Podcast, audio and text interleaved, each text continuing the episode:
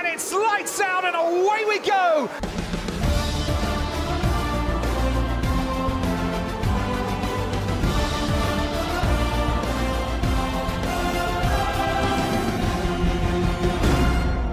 Sejam bem-vindos mais uma vez ao Lights Out Podcast, esta vez para comentar o Grande Prémio da Azerbaijão, esta quarta corrida do ano, depois de quase três meses sem Fórmula 1, depois desse Grande Prémio de, da Austrália. Relembrar-vos também que está disponível a t-shirt, as últimas unidades dessa nossa merchandising no nosso Instagram, onde podem pedir e encomendar estes t-shirts e também pedir desculpa desde já pela imagem e áudio deste episódio, se calhar não é o melhor, não, não estou em casa, estou de viagem. Mas voltando àquilo que é importante, o Grande Prémio do Azerbaijão, um Grande Prémio em Baku muito completo, com duas qualificações, duas corridas, apenas uns treinos livres, portanto, este novo formato e também este novo formato de sprint que não tínhamos tido até agora, em que havia um sprint shootout, uma qualificação para o sprint e uma corrida de sprint que não afetava na corrida de domingo. Portanto, este sprint shootout, que era uma qualificação, como dizia, para a corrida de sprint, também um novo formato, com um Q1 em que era obrigatório usar uh, duros, um Q2 em que era obrigatório usar médios, um Q3 onde era obrigatório utilizar macios. Víamos, por exemplo, também Neste caso, Norris e Yuki Tsunoda não conseguiram participar nesse Q3 por falta de pneus. E em resumo, o que aconteceu tanto nesta qualificação para a sprint este shootout como na qualificação para a corrida de domingo é que os Ferrari foram mais rápidos em uma única volta. Charles Leclerc levou a pole position nas duas qualificações, tanto no sprint shootout como na qualificação de domingo, mas o que aconteceu na corrida é que os Red Bulls se impuseram. Já falando na corrida de sábado, nesse sprint, vimos como Checo Pérez conseguia passar Leclerc com certa facilidade e depois vimos também esse toque entre Verstappen e Russell e também aquela confusão que havia entre Alonso e Sainz, os dois espanhóis que tiveram esses, esses roços, esses conflitos. E depois vimos como aos poucos Verstappen conseguia recuperar, mesmo com, essa, com esse contato que tinha com Russell, Checo fugia e acabava por ser uma vitória do mexicano, o rei das ruas, que mesmo não partindo do, de primeiro lugar, não tendo feito a pole position na qualificação, conseguia tirar, como tinha acontecido nos três últimos anos, esse primeiro lugar a Charles Leclerc, que acaba por conseguir três polos em três anos, mas não consegue materializar essa, essa pole numa vitória. E o mesmo acontecia na corrida de domingo. Tivemos a corrida muito interessante com esse ataque logo do início, Checo Pérez a Charles Leclerc, o, o monegasco da Ferrari que voltava a ser mais rápido na qualificação, a superar os dois Red Bulls, mas depois na corrida vimos que o ritmo era diferente e também, especialmente com esse DRS, esse triplo DRS que a Red Bull tem, que na pista de Baku é, é realmente importante com essa larga, essa reta da meta muito comprida. Portanto, uma corrida em que uh, Verstappen liderava depois de ter ultrapassado Charles Leclerc, Checo e em segundo e uma bandeira, uh, uma, uma bandeira amarela que posteriormente veio a safety car, acabou por fazer com que os engenheiros da Red Bull decidissem parar Max Verstappen. Max Verstappen que perdia a liderança, numa estratégia que se calhar não foi a mais adequada para Verstappen, mas sim para a Red Bull, porque é, normalmente para-se o primeiro carro, Checo ficava em pista, mantinha a liderança e depois sim, quando o safety car entrou em pista, voltou a parar, portanto uh,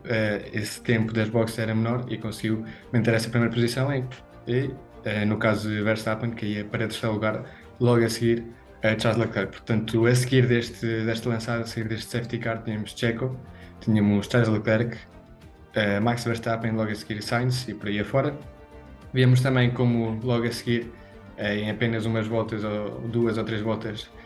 Max Verstappen conseguiu ultrapassar Charles Leclerc, que ficava nessa segunda posição por trás de Checo, mas o, o piloto mexicano esteve incrível este fim de semana, tanto na sprint como na corrida de, de domingo, e acaba por fazer uma corrida muito sólida, sem apenas erros, a fugir de Max Verstappen e afinal a, a gerir, não é? fazer esta gestão que o piloto Sérgio Pérez sabe fazer tão bem. Portanto, um, dois para a Red Bull na frente. Uh, Charles Leclerc teve uma corrida bastante solitária, não é? estava muito longe de, de Max Verstappen. Verstappen também não conseguiu uh, chegar perto de Checo Pérez. E depois uh, viemos aqui para trás essa, essa escalada de Alonso que conseguia passar primeiramente por uh, Hamilton e depois também pelos restantes pilotos, neste caso Carlos Sainz, ficava uh, muito longe de Leclerc, mas bom, aos poucos ia conseguindo recuperar essa distância. Parecia que no fim até poderia haver uma luta pelo terceiro lugar, podia ser o terceiro pódio, o quarto pódio, aliás, de Fernando Alonso em quatro corridas não foi assim, mas também uma grande corrida do piloto espanhol, uma grande corrida dos Aston Martin, conseguiram também trazer bons pontos este fim de semana, se bem que vemos que existe esta melhoria por parte de, da Ferrari, que acaba por aproximar mais os pilotos uh, da escuderia vermelha aos pilotos da, da, Red Bull. Portanto, vemos como se compacta mais essa parte de cima, uh, não existe essa superioridade que, por exemplo, víamos noutras corridas onde a Red Bull fazia tanto a pole position como uh, a vitória no fim de semana, neste caso foi só a vitória no fim de semana, fez a Charles Leclerc a pole position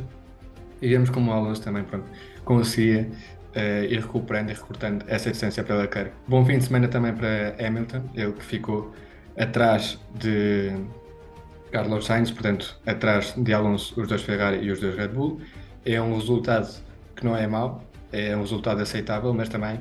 é nada do outro mundo. Mas pronto, daquilo que é possível com o Mercedes deste ano, vimos que Russell, por exemplo,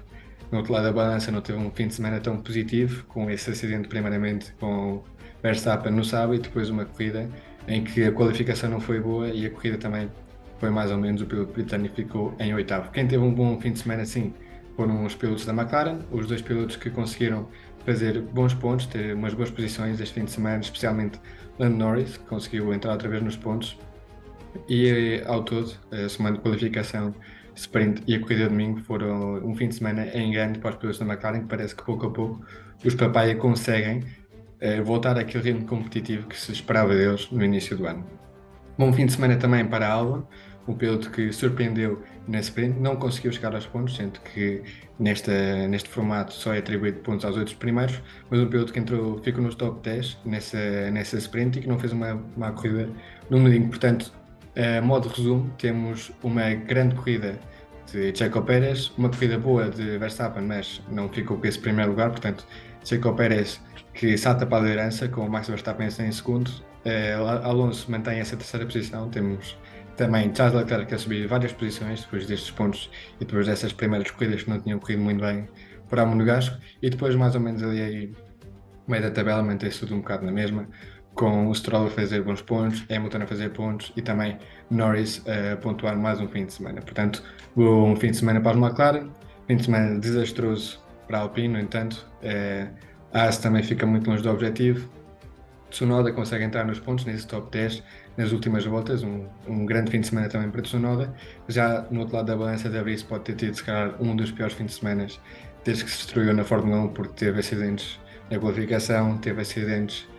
uh, propriamente também na, na, corrida de domingo, portanto, um fim de semana para esquecer de Vries. E isso poderia ser o resumo deste fim de semana, com sobretudo o Checo uh, ser o melhor de todos e se calhar esse fim de semana para esquecer de De Vries e também esta aproximação que víamos uh, em que a Ferrari acaba por ter um ritmo uh, que pode se calhar aproximar-se àquilo que era espetáculo e aproximar-se também ao ritmo do Red Bull. Veremos o que acontece este fim de semana em Miami, onde sabemos que os Red Bulls ganharam ano passado, onde sabemos que os Red Bulls, especialmente Max, estiveram muito fortes e veremos se Charles Leclerc consegue bater. Uh, e digo Charles Leclerc porque Sainz